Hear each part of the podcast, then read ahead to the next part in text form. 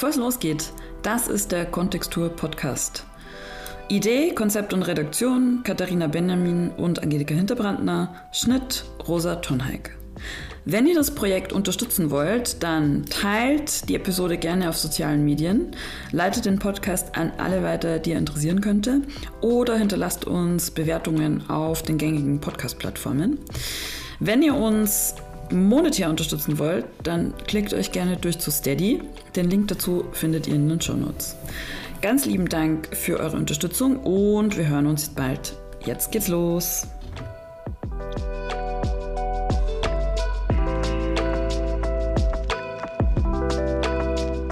Hallo und endlich wieder herzlich willkommen zu einer neuen Folge des Kontextur Podcasts. Hallo Angelika, bist du auch schon da? Ich bin schon da. Ich bin heute in Basel. Ich habe ständig wechselnde Aufnahmeorte. Ich hoffe, dieses Mal klappt es mit dem Audio und ich freue mich total auf unsere Gespräch heute. Ja, ich auch. Und ich finde, heute haben wir eine super spannende Folge und ein spannendes Thema und eine noch tollere Gästin. Dazu gleich mehr. Und zwar wollen wir heute über die Gebäudeklasse E sprechen. Habt ihr vielleicht auch schon mal gehört? Das E steht dabei für einfach bauen oder eben auch experimentelles Bauen. Man weiß es noch nicht so genau, aber vielleicht können wir das ja heute auch klären. Der Plan sieht jedenfalls vor, neben den aktuell geltenden Gebäudeklassen 1 bis 5 eine Gebäudeklasse zu schaffen, die lediglich die reinen Schutzziele der Landesbauordnung vorsieht. Also Kurzer Reminder, das wären dann Standsicherheit, Brandschutz, gesunde Lebensverhältnisse, Barrierefreiheit sowie Umwelt- und Klimaschutz. Der Vorschlag, der kommt aus der Richtung der Bayerischen Architektenkammer und Ziel ist es, keine einzelnen Haare abzuschneiden, sondern ganze Zöpfe. Und ist natürlich damit vor allem eine Reaktion auf die immer höher werdenden Anforderungen, nicht nur im Wärme- und Brandschutzbereich, sondern lately vor allem auch im Schallschutz. Der allgemeine Konsens scheint zu lauten, Bauen ist zu teuer, es geht viel zu langsam, außerdem haben wir viel zu viele Normen und Vorschriften. Und mit der Bauwende und dem Klimaschutz geht es ja auch nicht voran. Ähnlich wurde ja auch auf der von Kontextur mitorganisierten internationalen Konferenz Constructive Disobedience in Braunschweig argumentiert. So, und die große Jammerei Richtung Norman, it's a classic, würde ich sagen. Tatsächlich habe ich gerade vor ein paar Tagen im IC nach Braunschweig, das kann ich euch jetzt schon mal sagen, die Stadt wird sich heute durchziehen, das Radiospiel Der Laie und die Architektur aus dem Jahre 1954 von Max Frisch gehört, ist auch in den Show Notes verlinkt. Und man hat das Gefühl, der Diskurs ist in den letzten 70 Jahren ja kaum nach vorne gekommen. Vielleicht kann die Gebäudeklasse E da ja endlich einen Weg bahnen, das wäre ja was. Es ist aber auf jeden Fall gerade allseits vernehmbar. Der Unmut über den vermeintlich gesellschaftlichen Stillstand, das Land scheint verworren in diversen Bürokratiehindernissen und zusätzlich auch noch die politischen Grabenkämpfe um bauliche und energietechnische Fragestellungen. Ganz aktuell natürlich ja auch der Ampelstreit über das Heizungsgesetz und die Wärmewende. Wir wollen heute diese komplexe Gemengelage zusammen mit unserer Gästin besprechen. Und ich freue mich sehr, Elisabeth Endres zu begrüßen. Hallo Elisabeth, danke, dass du dich eingeschaltet hast. Wo bist du denn gerade? Hallo und guten. Ich bin gerade auf der Fraueninsel im Chiemsee sozusagen, mitten in Bayern und genieße das schöne Wetter. Ja, schön, dass du bei diesem schönen Wetter Zeit hast. Wir nehmen mal wieder an einem Sonntag auf. Wir haben vorher schon gerade gescherzt, Kontextur das Sonntagsprojekt, aber für den Podcast, äh, wenn es kein Freitag ist, an dem wir es schaffen, dann ist es halt manchmal ein Sonntag, was ganz super ist. Und wir starten wie immer mit einer kurzen Vorstellung und wir machen es auch wie immer. Du stellst dich am besten selbst vor äh, weil du auch ganz viele Sachen machst oder auf jeden Fall sehr eingespannt bist. Deswegen, wer bist du und was machst du? Ja, mein Name ist Elisabeth Endres. Ich komme erstmal aus dem Rheinland. Das äh, ist vielleicht ganz wichtig. Deswegen ist bei mir immer das Glas äh, halb voll und selten halb leer, bis nie. Und ich habe Architektur studiert, wollte das auch schon immer studieren ähm, in Kaiserslautern und München und äh, habe da eigentlich mich gar nicht so mit Haustechnik beschäftigt oder Bauphysik, sondern viel mit dem Entwerfen. Und ähm, dann fehlte mir noch eine Klausur und dann bin ich zu Gerd Hausladen gegangen und habe ein Fach bei ihm belegt in München und dann hat mir das sehr viel Freude gemacht. Und ähm, dann ähm, bin ich dort Hiwi geworden. Und so bin ich eigentlich an den Lehrstuhl für Bauklimatik und Haustechnik gekommen. Habe dann dort äh, bis 2018 gearbeitet, äh, erst bei Gerd Hausladen, dann bei Thomas Auer, seinem Nachfolger und war parallel eigentlich immer in Büros oder auch selbstständig tätig und habe mich mit Architektur beschäftigt, mit Forschungsprojekten im Ingenieurbüro Hausladen und bin dann 2013 als Projektleiterin ins Büro und seit 2018 in der Geschäftsleitung und das mache ich immer noch wir, ähm, zwar nicht mehr ganz so viel, weil 2019 kam dann der Ruf nach Braunschweig, an die TU Braunschweig. Das hat mich sehr gefreut. Das ist eine ganz äh, renommierte Universität, auch gerade in dem Bereich dieser integralen Planung, der mir wichtig ist. Und ich habe dann dort die Leitung des Institutes für Gebäudetechnik und Solartechnik übernommen, IGS und habe das aber dann nach meinem Antritt auch umbenannt, weil das für mich noch mehr ist als Gebäude- und Solartechnik, das uns gerade umtreibt, sondern eben die Energie der Architektur. Also das Institut heißt jetzt Bauklimatik und Energie der Architektur. Und die Energie der Architektur, das ist eigentlich das, dass wir als ArchitektInnen verantwortlich dafür sind, wie viel Energie ein Gebäude braucht und auch welche Energien verbaut werden, also die Baustoffe und eben auch, wie, wie wir die Gebäude in unsere äh, Energieversorgungsnetze einbinden.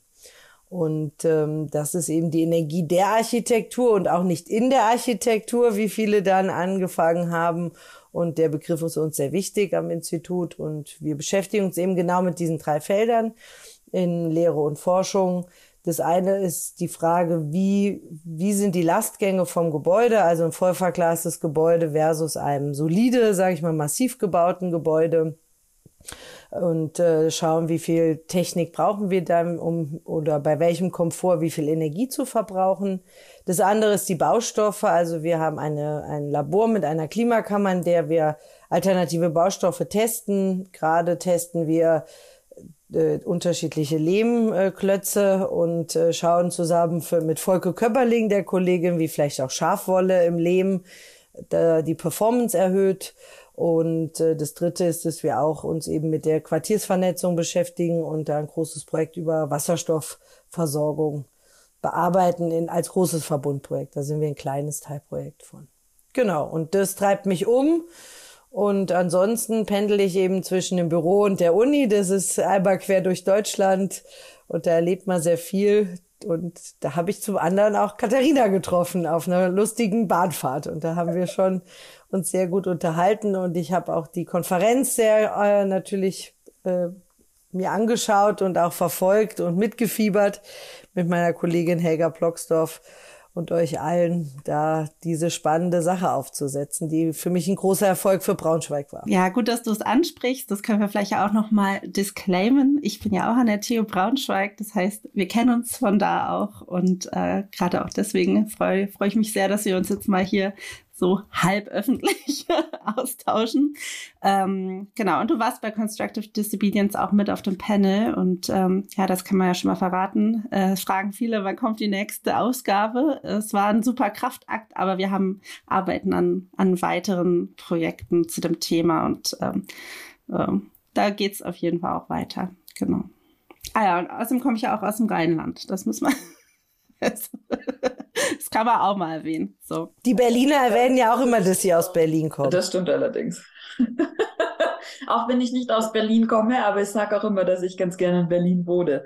Aber es gibt natürlich ja nicht nur äh, persönliche Überschneidungen und äh, ähm, freundschaftliche Verbindungen in Anführungszeichen, sondern eben auch einen, einen krassen inhaltlichen Schnittpunkt oder ein gemeinsames Kerninteresse. Ähm, und Katharina hat es vorher schon kurz eingeleitet, dass wir heute über die Gebäudeklasse E sprechen wollen. Ähm, ich finde es ganz spannend. In der Vorstellung hat man ja schon gehört, dass du, oder ne, 2019, 2020, ich habe das Gefühl, seit da finden diese Themen auch im Baubereich so viel mehr statt, also im, im Sinne von einer Bauwende, Klimakrise, äh, Gebäudematerial. Ähm, da hat sich schon in den letzten paar Jahren einfach sehr viel getan und auch im Diskurs einfach sehr viel getan. Ähm, deswegen haben wir eben uns auch entschlossen, im Podcast nochmal genauer auf diesen Bereich zu schauen. Die Gebäudeklasse E als ein, ja, ein von der Bayerischen Architektenkammer vorangetriebenes Thema. Wie, wie stehst du zu dem Thema oder warum ist das für dich überhaupt relevant? Also für mich ist es super relevant und ich äh, war auch am Rande im, im BDA in München schon in eine Gruppe involviert, Standards im Wohnungsbau, die ist schon viel länger her. Und äh, damals haben wir einen sogenannten Fight Club gemacht. Da haben wir uns in den Boxring begeben und haben schon auch diese Themen diskutiert. Das ist aber äh, acht Jahre her. Und jetzt, äh, als dann daraus jetzt auch mit dem Wechsel eben auf Lydia Haag als Präsidentin äh, in München das so äh, wirklich massiv diskutiert wurde und auch mit einer gewissen, nicht nur es wäre schön, sondern auch mit einer mit einer Kraft nach vorne äh, habe ich das sehr unterstützt und finde das äh, ganz tolle äh, Initiative, die dringend notwendig ist. Weil das eine ist und deswegen auch die Standards im Wohnungsbau damals, die Arbeitsgruppe hat sich mal die Arbeit gemacht und geschaut, was sind eigentlich beaufsichtlich eingeführte Normen und Richtlinien und was sind Richtlinien, die empfehlenden Charakter haben. Und wir haben äh, gar nicht so schlechte bauaufsichtlich eingeführte Normen, sage ich jetzt mal, die wirklich vor Leib und Leben schützen oder eben physikalische Randbedingungen, die man nicht aushebeln kann, einfach definieren. Also ich kann jetzt aus meinem äh, Bereich berichten, da gibt's die 18017, wenn man innenliegende Bäder plant, dann ist eben eine Abluft oder eine Durchlüftung zu schaffen über einen Ventilator. Das ist ja erstmal, was Geruch angeht und Feuchtigkeit angeht, nichts, äh, nichts Schlechtes oder das ist einfach notwendig. Und viele haben aber eben nur einen empfehlenden Charakter und auf der anderen Seite äh, haben wir viel, äh, muss man sich das ja so vorstellen, dass Normen und Richtlinien immer nur auf das, äh, niemand sagt, die schaffen wir jetzt mal ab und bauen eine ganz neue, sondern sie baut ja gerade in der Bautechnik auf viele alte äh, Probleme auch auf, diese Normen und Richtlinien und äh, werden weitergeschrieben und nicht neu geschrieben. Und ich glaube, das ist so ein bisschen das Problem. Wenn es aber zum Streitfall kommt, dann werden natürlich die Normen gezogen, auch die empfehlenden Normen. Und da ist eben immer auch das Problem, dass dann die Bauherrschaft sagen kann, ich bin nicht Fachmann genug, um dass ich das hätte beurteilen können, wenn jemand sagt, das ist eine Norm und befreie mich davon. Also wir stehen immer in der Schuld oder immer, wir schulden immer etwas als Planende ähm, und ich finde es äh, dahingehend sehr gut, weil es etwas ändert in unserer Rolle. Das ist mir ganz wichtig. Wir werden nicht mehr von Dienstleistenden ähm, oder wir sind zurzeit, äh, habe ich oft das Gefühl, so Erfüllungsgehilfen und Dienstleister. Und wir werden vielleicht wieder damit mehr zu Treuhändern unserer Bauherrschaft. Und das finde ich äh, einen ganz großen ganz große Veränderung auch in diesem Verhältnis. Ähm, und das wäre schön, wenn wir das wieder sein können. Ich wollte gerne noch mal fragen nach den, weil du gerade gesagt hast, dass sich so ja elementar etwas ändert. Jetzt ist ja nicht nur das Thema der Verantwortung und wer übernimmt die Verantwortung etwas, was sich, was sich verändert dadurch, sondern es gibt ja quasi auf diesen drei Ebenen auf der einen Seite Normenreduktion, auf der anderen Seite mehr Experiment im Sinne von eine größere Freiheit auch im Sinne der Innovation in der Architektur, als auch in der Kostengünstigkeit soll sich was tun. Also dieser Vorschlag, der von der Bayerischen Architektenkammer da so auf den Tisch gelegt wurde, will ja quasi die Wollmilchsau äh, entwerfen, mit Anführungszeichen, oder ja, die, die Architektinnen freimachen, um das alles zu erreichen so sehr wir uns das alle wünschen, dass das passieren wird, was denkst du denn, dass die Schwierigkeiten dahinter sind? Oder anders gefragt, wie sehr bist du davon überzeugt, dass durch die Gebäudeklasse E das alles wirklich passieren kann? Also, dass sie eingeführt wird, da habe ich sehr große Hoffnung, auch in den Diskussionen. Ich weiß, am Freitag hat wieder eine Diskussion in München stattgefunden. Ich konnte leider nicht hingehen und weiß jetzt auch noch nicht, was rausgekommen ist äh, zwischen Juristen und Architekten schafft. Und ähm, ich habe schon das Gefühl, dass wir sie irgendwo eingeführt bekommen. Ob wir natürlich fordert man erstmal sehr viel. Die Frage ist ja, wie viel kriegt man jetzt im ersten Step durch? Aber dass es ein Gebäudetyp oder eine Gebäudeklasse E geben wird, davon, ich glaube, dafür sind wir jetzt schon zu weit gekommen, es äh, scheitern zu lassen. Also es wäre für mich sehr traurig, muss ich sagen. Ich habe da große Hoffnung, dass es das geben wird.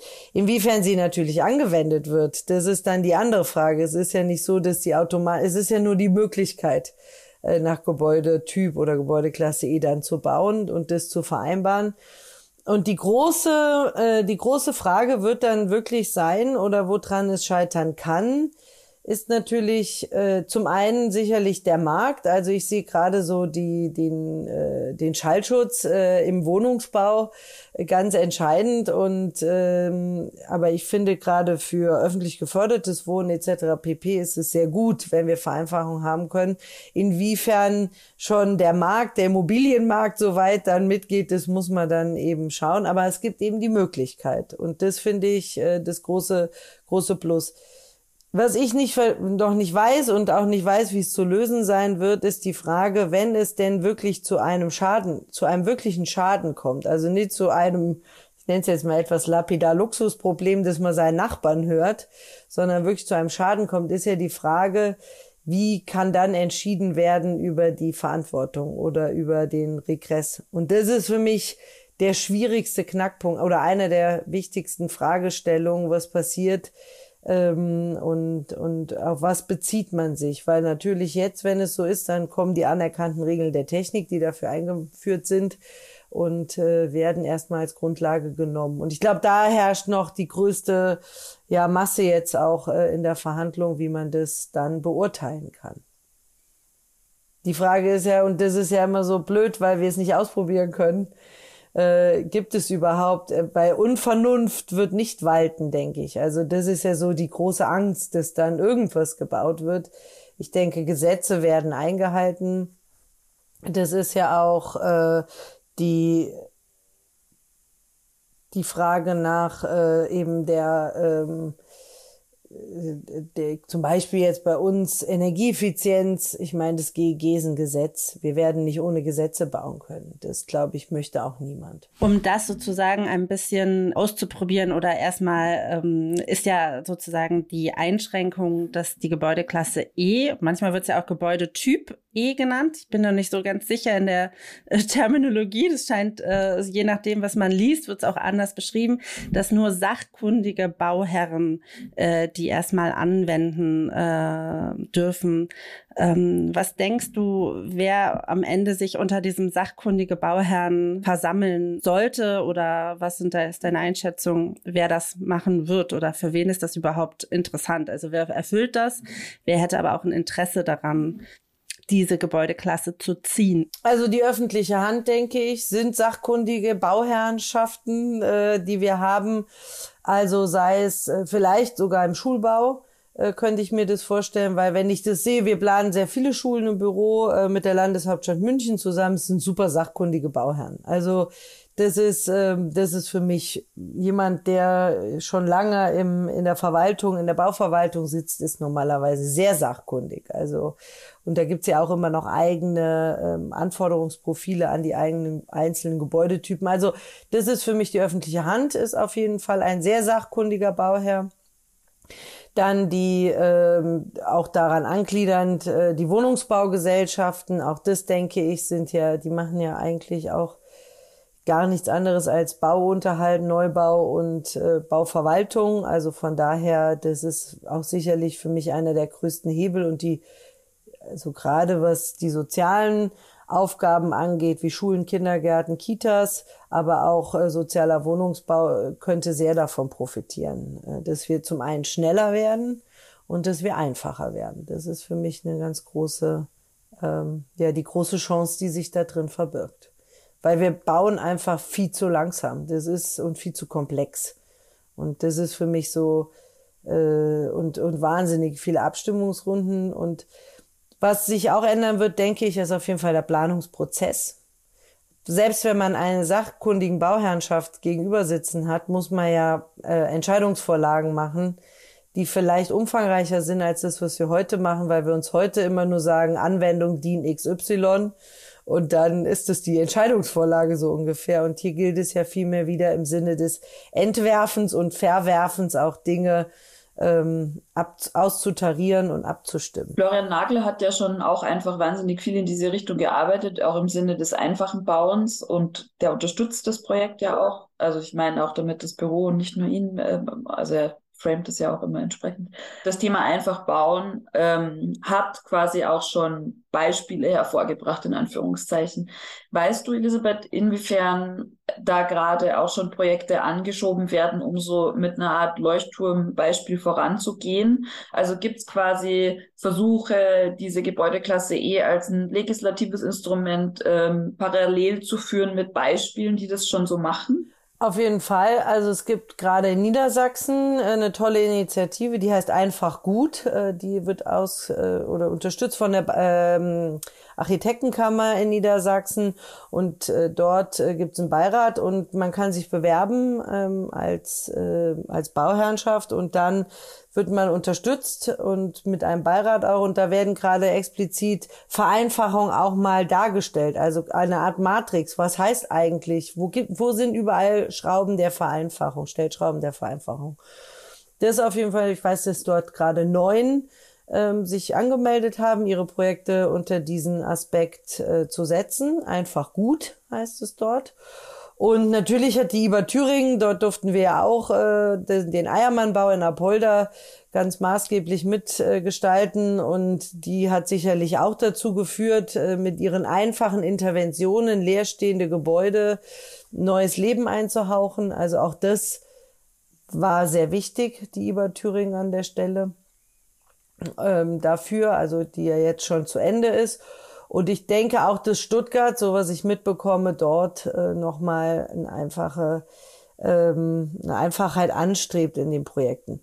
Was man aber sagen muss, und das ist auch, wenn wir mit den Ministerien besprechen oder in irgendwelchen Kompetenzgruppen sind, ich kann ja jetzt immer nur über die Normen oder die Normierung sprechen, die besprochen wird, die meinen Fachbereich betrifft, aber auch natürlich ähm, die Frage nach Zertifizierungsprogrammen BNB, DGNB, was dort diskutiert wird. Da ist es ganz wichtig, dass wir äh, diese Beispiele haben, weil zum Beispiel wir hatten vor kurzem eine Taskforce sozusagen mit äh, unterschiedlichen ProtagonistInnen, die sich mit Behaglichkeit, Komfort beschäftigen und auch mit den Novellierungen in den Normen dazu, die dann auch zum Beispiel im GEG für den sommerlichen Wärmeschutz relevant werden. Und da gibt es dann schon immer wieder Bestrebungen, Dinge noch genauer ähm, äh, quasi quantifizieren zu können. Also immer wieder diese Punkte und alles. Das ist ja nicht, weil jemand was falsch machen will, sondern genau das Gegenteil.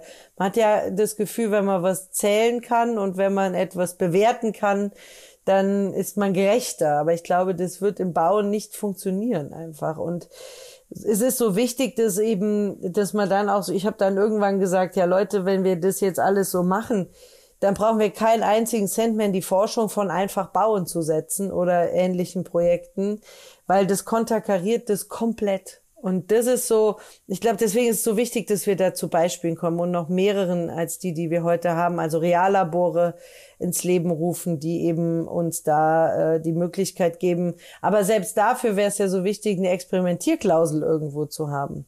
Also wir diskutieren das auch an der Uni mit den Design-Bild-Projekten äh, immer. Wer übernimmt dann die Verantwortung, die Versicherung? Das sind, ist ja alles nicht geregelt. Katharina, bevor wir ein anderes Thema abbiegen, kann ich, ich muss noch eine Frage an eine Sache stellen, die du vorher gerade erwähnt hast, das Thema Matrix.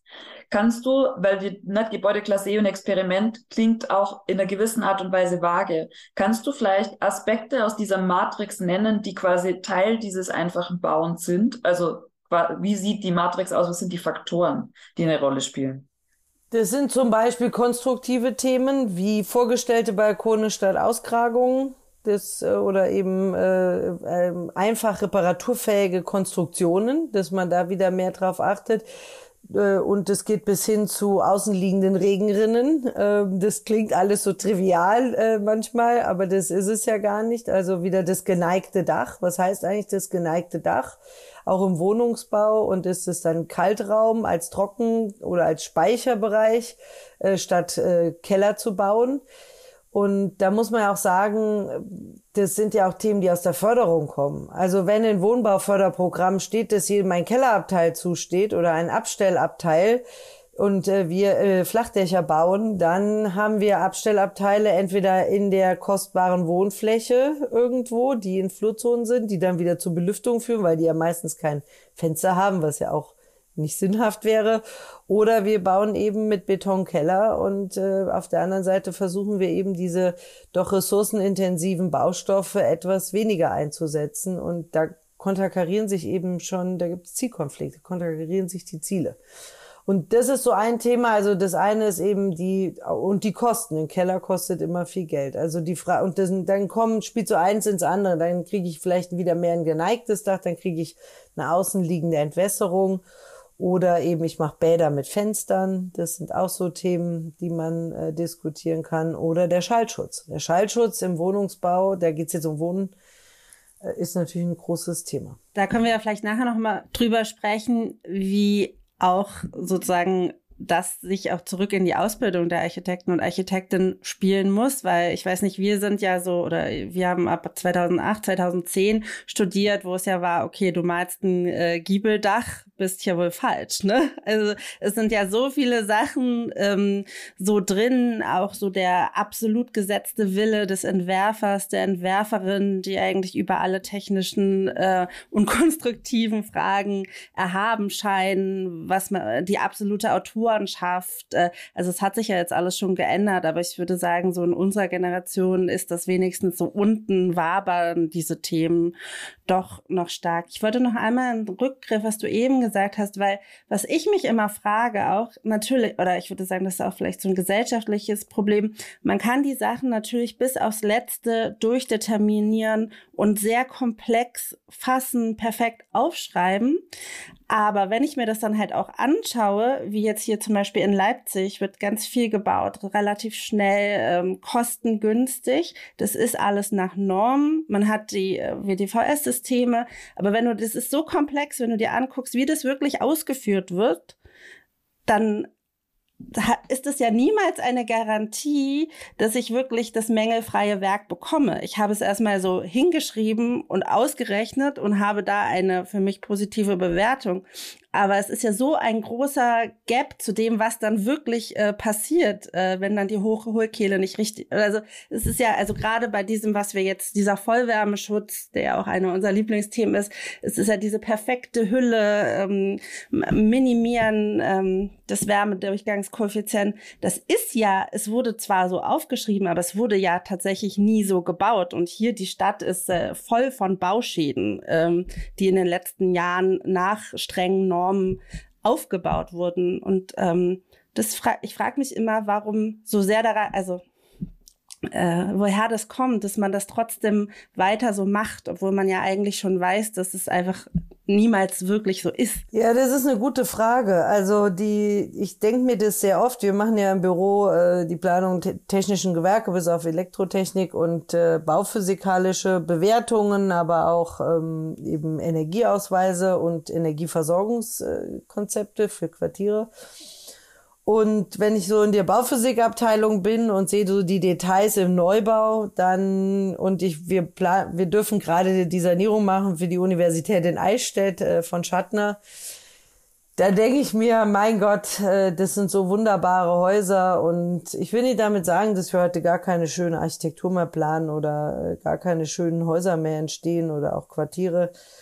Aber es ist schon sehr komplex. Wenn ich die ganzen Details sehe, dann steigt für mich, das ist so mein Empfinden, mit steigender Komplexität steigt auch die Fehlerquellen ähm, und, äh, und die Reparaturfähigkeit. Und das ist ein großes, großes Problem, denke ich wo drin ich ein, ein, ein, Thema sehe und ich denke, das hat die Politik auch erkannt, ist, dass wir nicht mehr äh, weiter in den Förderprogrammen schrauben können. Wir müssen jetzt mal aufhören ähm, und das zeigen sowohl Forschungsprojekte als auch Projekte bei uns im Büro, wo wir uns mit dem Bestand beschäftigen und das jetzt vielleicht auch nochmal nach vorne, was die Lehre angeht. Ich glaube, wir sollten viel mehr aus dem Bestand lernen, den mehr in die Lehre einbeziehen und auch bewerten und auch, was heißt bewerten, aber uns anschauen und darüber diskutieren, was finden wir gut, was finden wir schlecht, was ist erhaltenswert, auch gerade an den Nachkriegsarchitekturen? Und äh, wo müssen wir transformieren.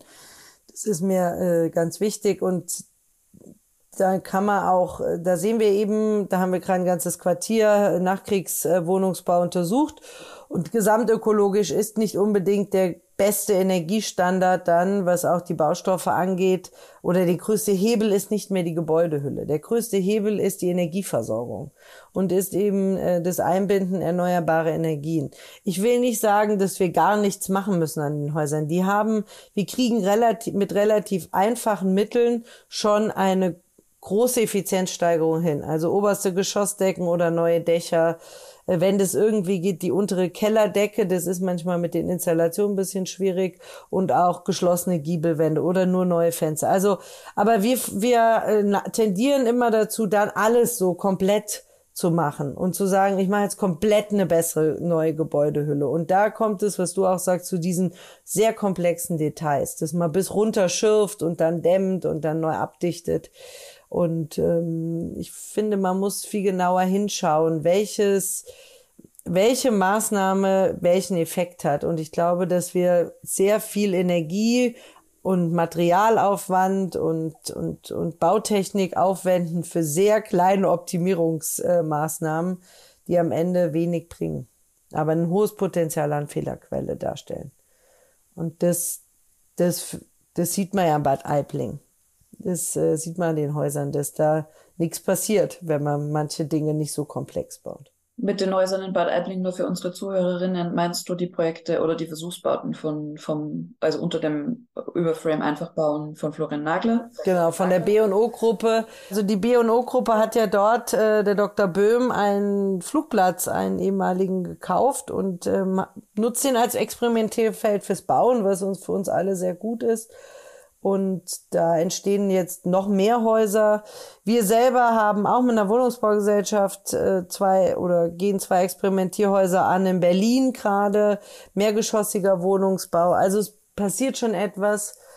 Aber es ist eben wichtig, dass wir das jetzt auch bauen. Und das dauert schon, wenn man jetzt mit einer Wohnungsbaugesellschaft baut, schon auch immer noch sehr lang. Und das ist für mich noch so ein Thema, wie wir da von wegkommen ähm, dass wir da auch ein bisschen weniger Schleifen drehen müssen vielleicht. Und da kann jedes Gebäude, das wir einfach bauen, ähm, helfen, dass man mehr Sicherheit darin bekommt, was man tun und lassen sollte. Um ein bisschen in die Lehre einzusteigen, Katharina, du hattest da vorher auch schon mit begonnen. Die Frage ist natürlich, weil wir überall gleichzeitig gerade handeln müssen, um den, die Bauwende in Anführungszeichen auch voranzutreiben, ist die Frage natürlich auch, nicht nur, wie baut man das jetzt, sondern wie gleist man quasi parallel auch einen Wandel in der Lehre auf und was muss man tun oder wie sind, wie sind so dynamische Entwicklungen, die man quasi parallel in der Praxis und in der Lehre erlebt, wie übersetzt sich das in die Ausbildung? Also vielleicht kannst du uns ein bisschen Einblick geben in, in deinen Lehrbetrieb in Anführungszeichen oder wie ihr damit umgeht und was deine Erkenntnisse sind und wie die sich übersetzen. Ja, gern. Also über die Lehre spreche ich am liebsten.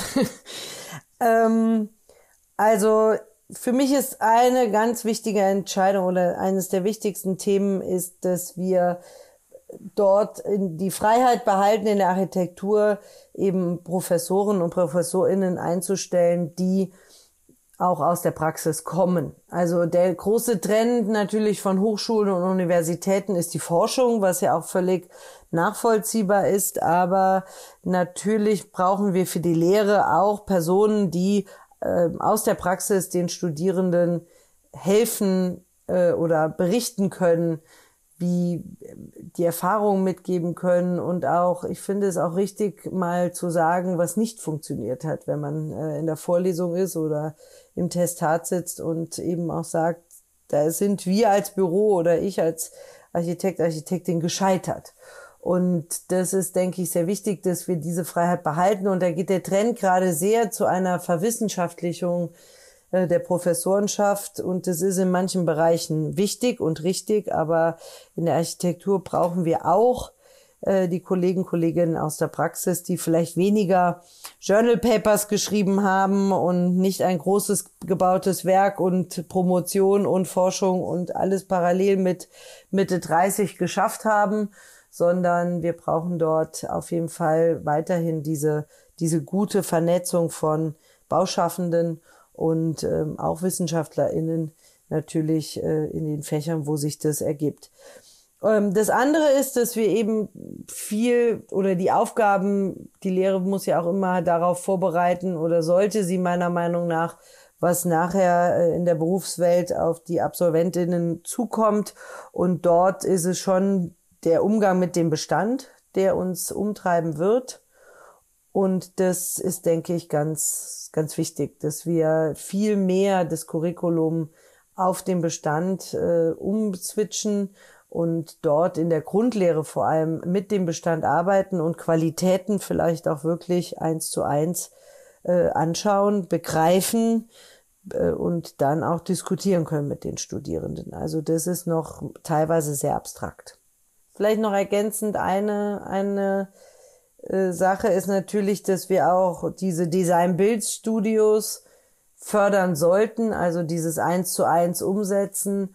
Wir müssen aber aufpassen, wir können ja nicht nur Pavillons bauen immer, ähm, was wir dann auch dort eben ähm, bauen oder was dann eben auch mit den Studierenden eins zu eins umgesetzt wird, dass wir ähm, unterschiedliche Aufgaben lösen. Ja, was mich halt in der Hinsicht interessiert, ist sozusagen das steigende Level an Komplexität, was so auch auf die Studierenden zugekommen ist oder was auch noch auf sie zukommt. Also wir sehen das tatsächlich schon bei unserem ersten Studierendenjahr Bauko. Ähm, die natürlich äh, überwiegend sehr, ja, diese Ziele der Bauwende stark unterstützen. Und dann heißt es, okay, wir haben uns jetzt überlegt, wir möchten ein Gebäude komplett ohne Beton planen, wir möchten nur nachhaltige Materialien. Ähm, und dann ist immer so, na, können wir das so machen? Und dann ist ja, okay, wir können euch jetzt darüber aufklären, das steht jetzt vielleicht gerade im GEG, das ist gerade in der Entwicklung, so könnte man es machen.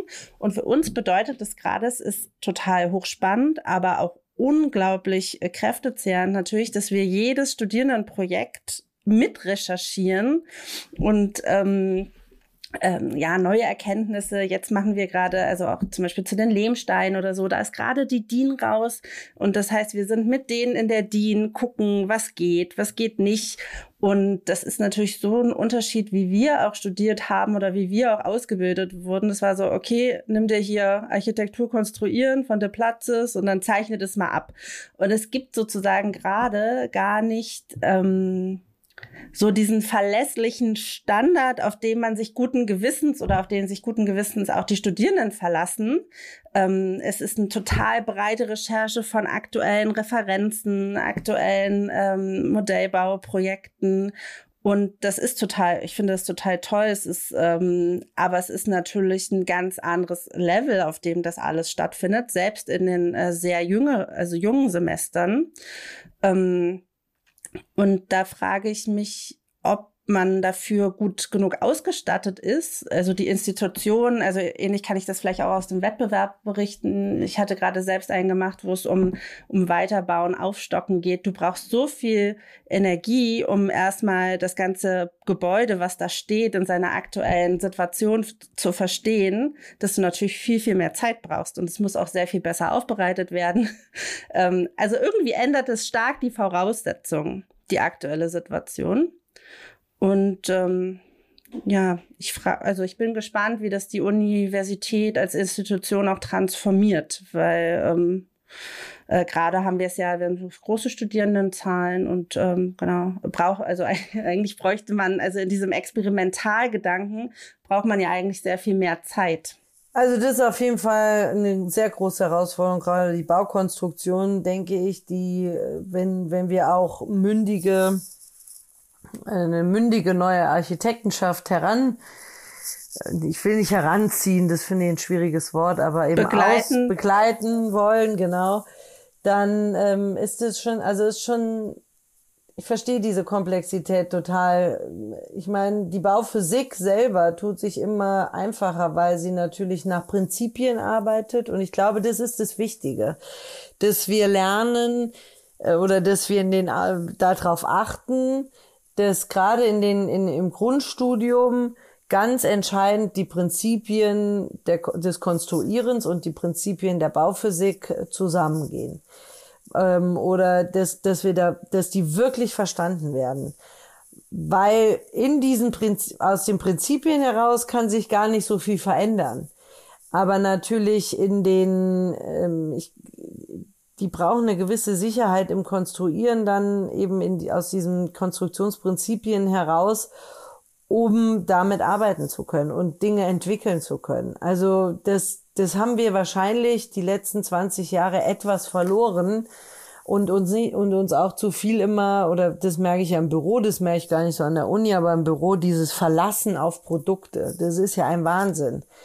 Das ist ja auch, ähm, ich nenne jetzt mal ein Beispiel, wenn wir zum Beispiel eine Fußbodenheizung auslegen, dann möchte ich eigentlich nicht, dass äh, die Kollegen sagen, da muss ich bei XY anrufen, also beim Hersteller, um zu sagen, was, welche Leistung diese Fußbodenheizung bringen kann, sondern das, das ist relativ einfach auszurechnen und das ist, glaube ich, beim Konstruieren genauso. Aus dem Prinzip heraus, aus der Physik heraus zu verstehen, wie etwas funktioniert und es dann äh, sich eben auf den Weg zu machen, es zu eruieren. Ich denke nicht, dass wir leisten können, ähm, in der Betreuung, gerade in den Grundsemestern, ähm, über die Prinzipien heraus mit ein, und noch vielleicht ein bisschen Forschungsgespür äh, anlocken sozusagen bei den Studierenden, dass wir das schaffen, die Probleme, die gerade in Büros mit großen Mannschaften versucht werden zu lösen. Also das, ähm, das werden wir, glaube ich, nicht leisten können aus der Lehre heraus.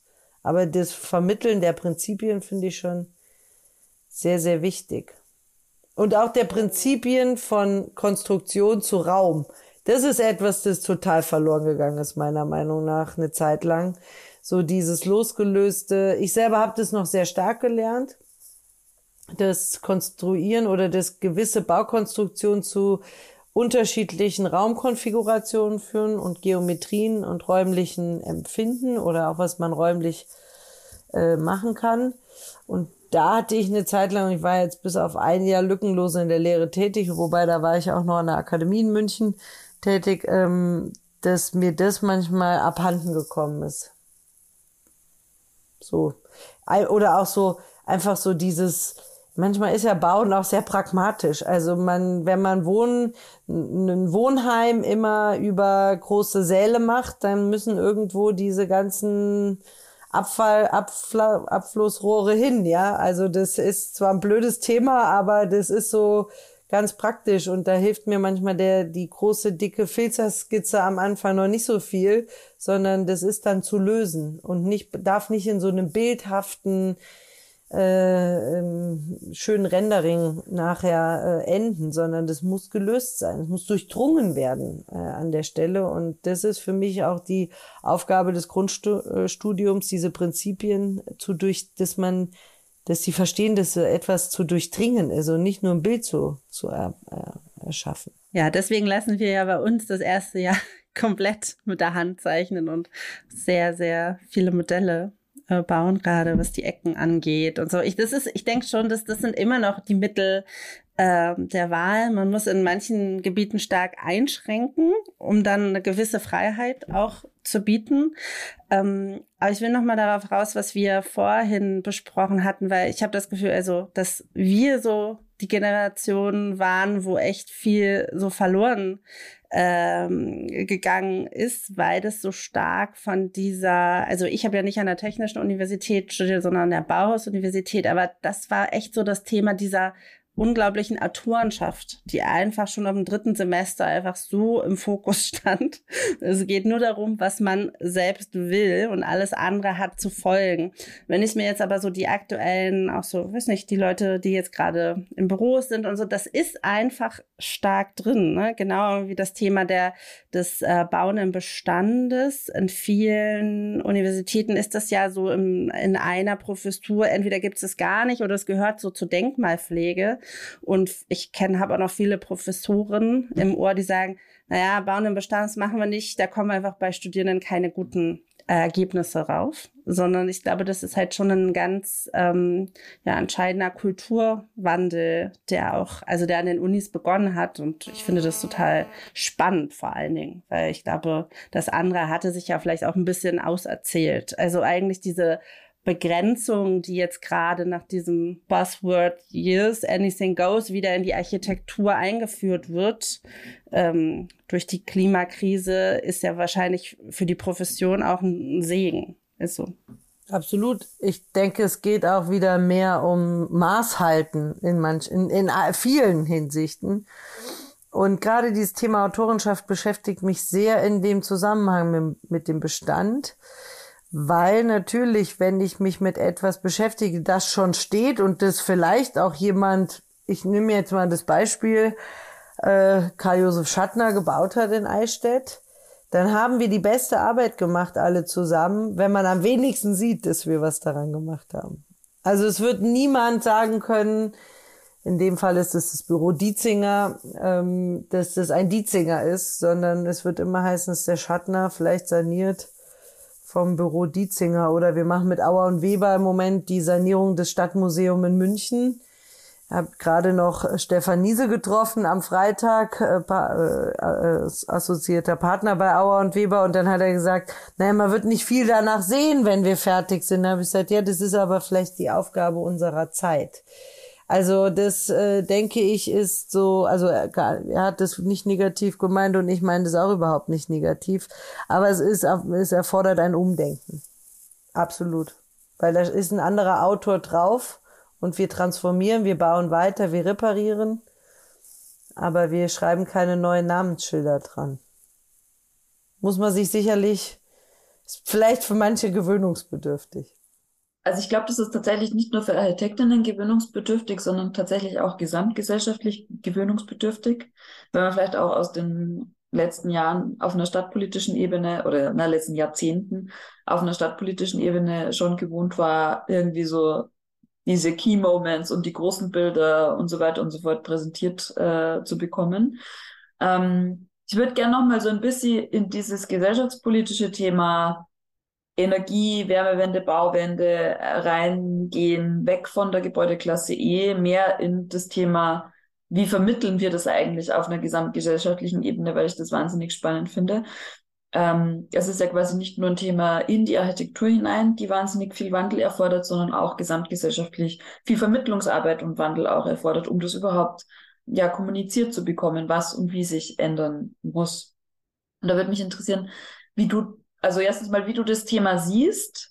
Also begreifst du das vielleicht auch als deine eigene Aufgabe, gerade als, ne, als eine Professorinnenposition heraus, das auch aktiv zu kommunizieren? Und wie, was siehst du vielleicht für Schwierigkeiten? Ja, also ich sehe das schon als meine Aufgabe und vielleicht ist es auch eine der wichtigsten Dinge, die ich so mitgeben kann äh, den Studierenden, nicht immer zu sagen, oder das ist ja etwas, was mich sehr beschäftigt, und das kommt eigentlich aus diesem Zusammenarbeit mit der IBA Thüringen heraus, äh, sowohl im Eiermannbau als auch, wir durften ja dann gemeinsam mit der äh, Montagsstiftung und der IBA Thüringen eine Schule in Weimar äh, konzipieren, eine Jena-Planschule, Stadt-Land-Schule heißt sie, und das ist eine, zum Beispiel eine Open-Source-Geschichte. Also erstmal gab es keinen Wettbewerb oder eine Autorenschaft aus der Architektur, sondern wir haben alle zusammen entwickelt und entworfen. Und das ist ein ganz neuer Prozess gewesen. Und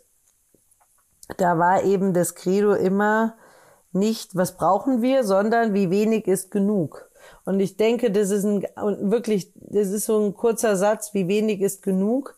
Aber er suggeriert was ganz anderes als das, was gerade immer ist, weil wenn wir gerade anfangen zu bauen oder zu konzipieren oder in Wettbewerben, äh, ist immer ein riesen Anforderungskatalog, der da liegt. Also alle, wir fordern, wir brauchen, und wenn wir etwas fordern, dann suggeriert es ja, dass wir das brauchen.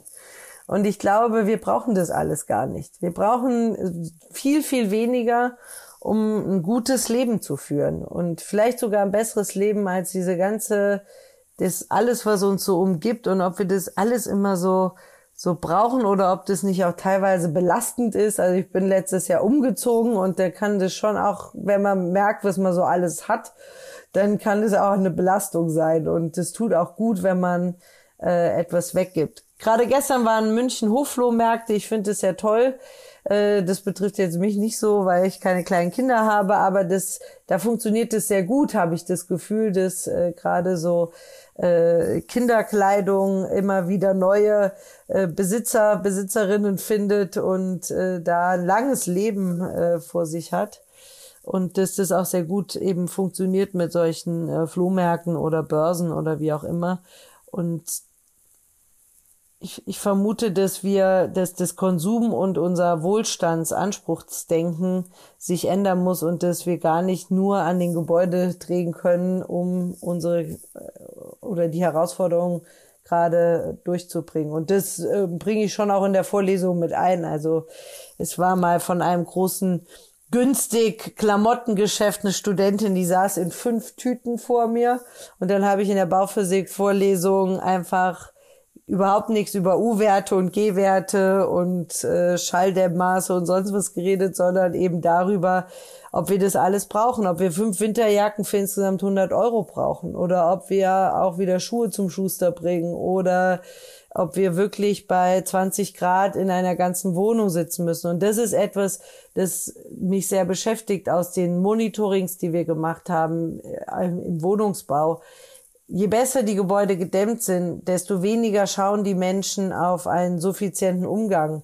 mit ihren mit ihren Räumen. Also die machen einem grundsätzlich im T-Shirt dann äh, die Tür auf und sitzen oder wir haben gemerkt, die Innenraumtemperaturen steigen, je effizienter die Gebäude sind. Also sind dann 24 Grad oft äh, in Wohnungen, was überhaupt nicht notwendig ist. Und das sehe ich schon als große, das immer wieder zu sagen, brauchen wir das alles? Das sehe oder auch die Frage, was mich ja unglaublich um, umtreibt und ich erzähle es in jedem Vortrag und in jedem Podcast und komme immer wieder da drauf, ist die Frage des Schulbaus.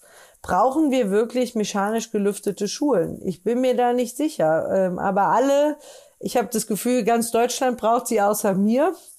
Ähm, und äh, wenn dann die Frage kommt, ist es zumutbar, alle 15 Minuten die Fenster zu öffnen, äh, wenn man wirklich diese krassen Werte einhalten möchte, die als empfohlen gelten, dann, ähm, dann hat es zur Folge eben äh, alle 15 Minuten die Fenster aufzumachen oder eben im Sommer bei geöffnetem Fenster zu unterrichten. Und die Frage ist, warum können wir das nicht mehr oder warum äh, ist es nicht mehr zumutbar?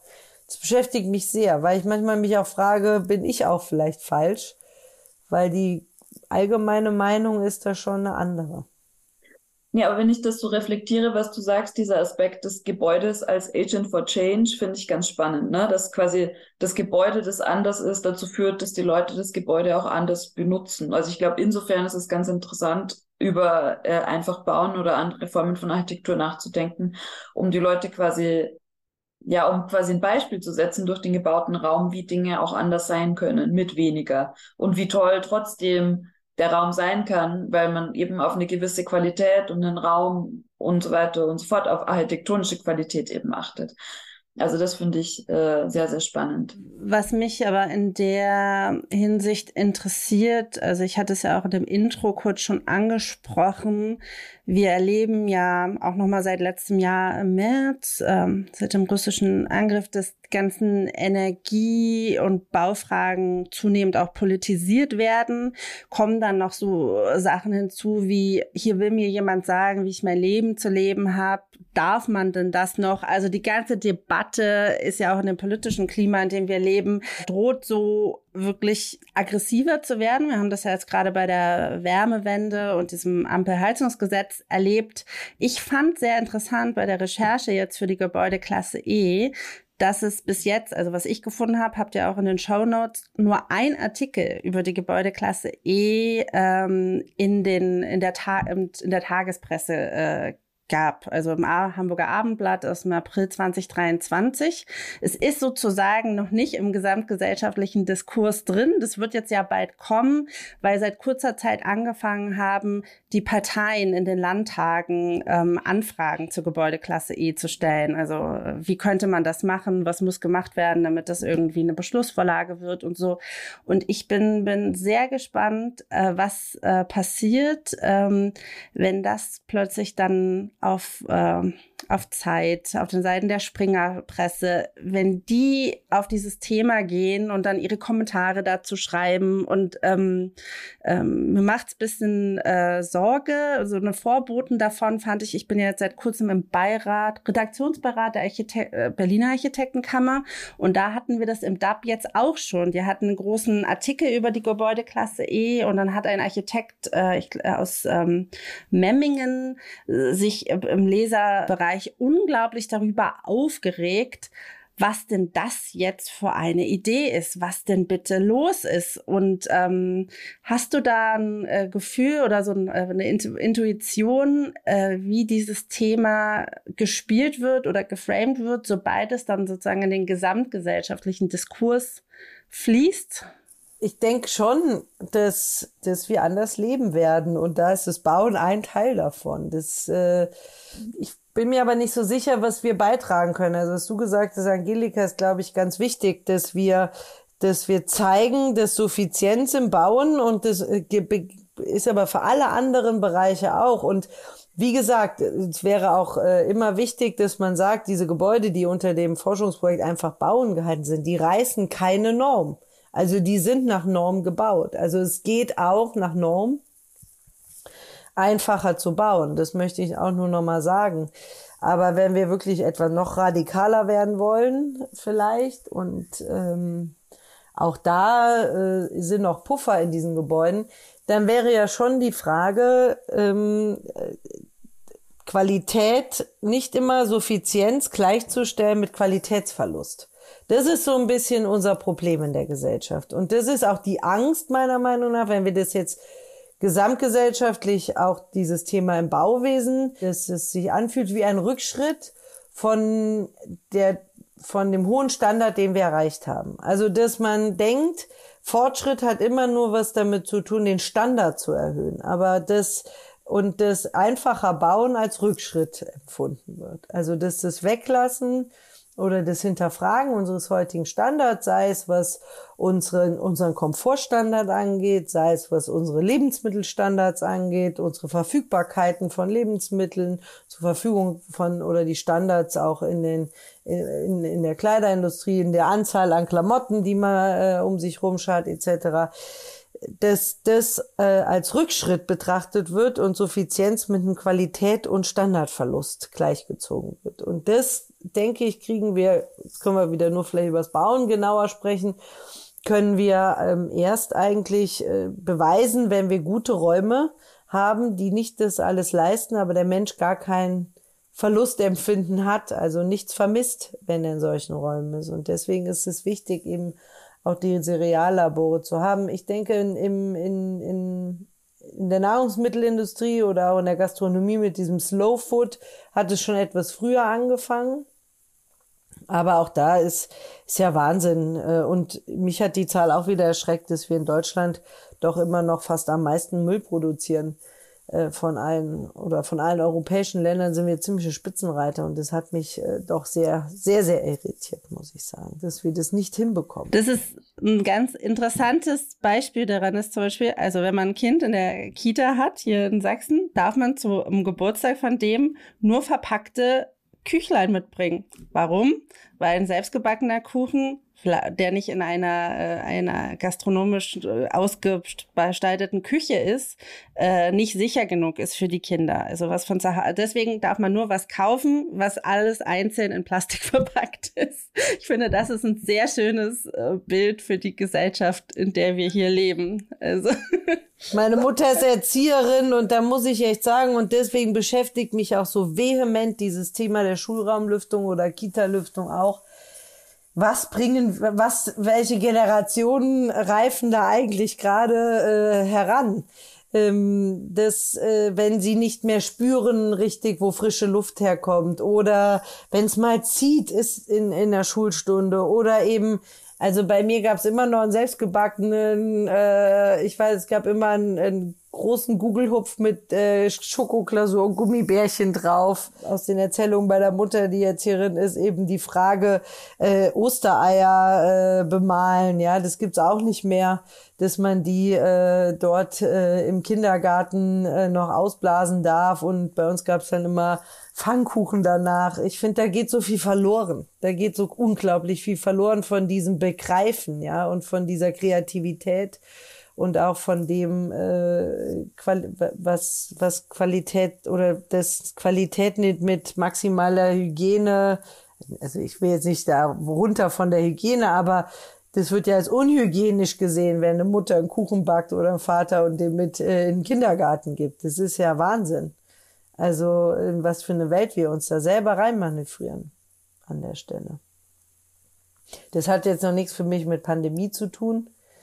Aber äh, das sind nochmal extremere Beispiele, aber es hat halt was mit gesundem Menschenverstand zu tun. Ja, und auch mit einer rechtlichen oder einer äh, Vorschriften, Art der Vorschriften, die halt in den öffentlichen Räumen äh, ja auf die sich geeinigt wird, die ja schon äh, ja, intensiv, ja, ja, aber das intensiv kommt ja aus diesen Vorschriften. geworden. Das, das kommt ja aus diesen Vorschriften heraus, auch diese diese Anhebung der Luftqualitäten im, äh, im, im oder diese Empfehlungen im Schulbau kommen ja aus kommen ja von höchster Stelle, so ist es nicht. Aber das heißt ja nicht, dass und das ist eben die Krux das heißt ja nicht, dass wir diese Qualitäten an Luft nicht mit einer natürlichen Lüftung hinbekommen, sondern es das heißt ja nur, dass der Komfort sinkt, äh, wenn wir diese Qualität haben. Man kann ja eine CO2-Ampel hinhängen und dann eben aufmachen, ist aber ein Komforteinbuße. Das ist ja das Thema, dass Komfort und unsere, unsere Maßstäbe an Komfort extrem hoch sind, unsere Maßstäbe an Hygiene extrem hoch sind und unsere Maßstäbe an Individualität und äh, ja, selbstbestimmtem Leben auch sehr hoch sind, aber äh, zurzeit sehr über Konsum sich darstellen. Also ich finde zum Beispiel auch, dass wir wenig individuell oder Individualität noch so sehen, oft, äh, wenn wir in Schulen gehen oder manchmal auch im Vorlesungssaal. Das ist so, ist alles sehr, sehr gleich und sehr, dieses hohe Maß an Eigenständigkeit vielleicht gar nicht erreicht wird mit den vielen Vorschriften, die wir uns selber so machen. Na, ich hoffe sehr, dass wir die, die Befreiung aus der, aus dieser Eingekesseltheit, zumindest im Gebäudesektor, äh, hinkriegen, zumindest Stück weit mit der Gebäudeklasse E, um das so wieder ein bisschen einzufangen in unser Thema heute. Ähm, als letzte Frage vielleicht, außer Katharina hat noch eine weitere. Elisabeth, was sind die nächsten Schritte? Weißt du das zufällig für die Gebäudeklasse E auf einer legislativen Ebene? Das würde mich noch interessieren, weil wir haben quasi angefangen mit diesem ähm, politisch-juristischen Framing. Wo geht's hin? Und damit würde ich eigentlich auch gerne enden für alle, die sich interessieren. Was sind die nächsten Schritte, damit die Gebäudeklasse E tatsächlich kommen kann? Hier so ganz genau weiß ich es nicht. Ich weiß, dass am letzt gerade vor zwei Tagen am Freitag ein Treffen in der Bayerischen Architektenkammer nochmal war, wo die Architektenschaft mit den Juristen zusammengesessen ist und sich auch FachplanerInnen angehört hat, Ingenieure. Also das läuft sehr auf Hochtouren. Und ich werde wahrscheinlich von Gerd Hausladen, der dort war am Freitag, äh, mehr wissen oder mehr erfahren können. Er hat mir nur auf Band gesprochen, dass es eine sehr gute Veranstaltung war und dass man einen Schritt weitergekommen ist. Ich weiß, dass in Venedig auf der Eröffnung der Biennale nochmal sehr intensive Gespräche geführt wurden, auch äh, mit der Ministerin und auch auf der Baumesse, das ein großes Thema war und ja auch im, Ministerienblock äh, dort im Veranstaltungsblock Lydia Haag gesprochen hat äh, für die Gebäudeklasse oder den Gebäudetyp E. Ich weiß es auch immer nicht, wie man es so ganz äh, korrekt jetzt äh, benennt aber dass das eben gerade noch sehr an den juristischen Fragen hängt und aber auch an der Einbindung, und das ist mir auf der Baumesse erstmal so bewusst geworden, der Ingenieurekammern. Also, dass natürlich auch die einzelnen Fachdisziplinen dort eingebunden werden müssen.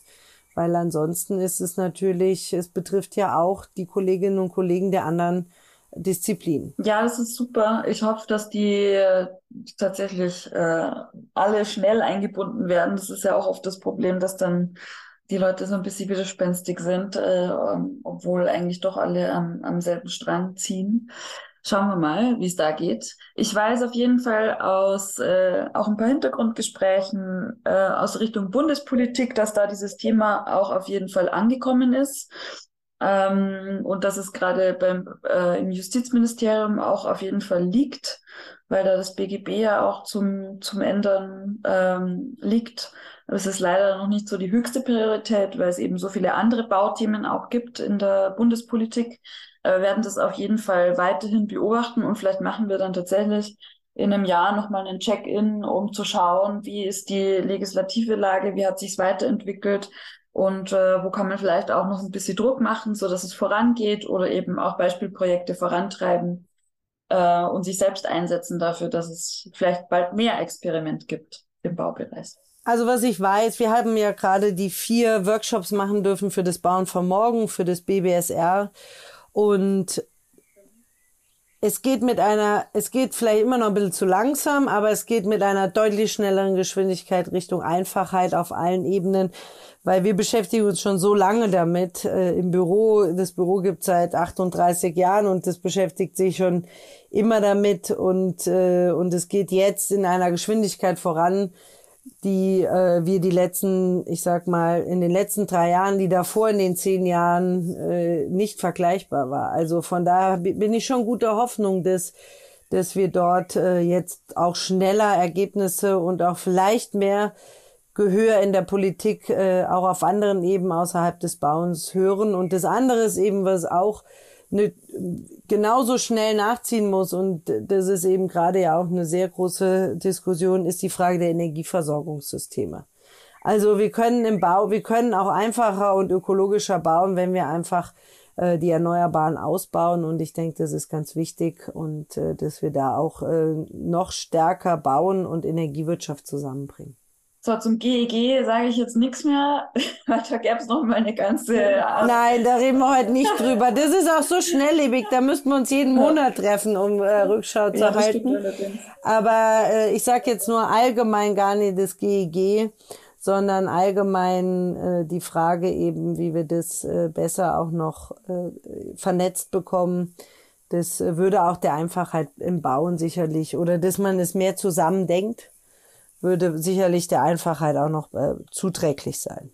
Ganz unabhängig von der Gebäudeklasse. Nee, super. Elisabeth, ganz, ganz herzlichen Dank. Das war ein total toller Input. Wir haben echt so viele Themen durchgearbeitet.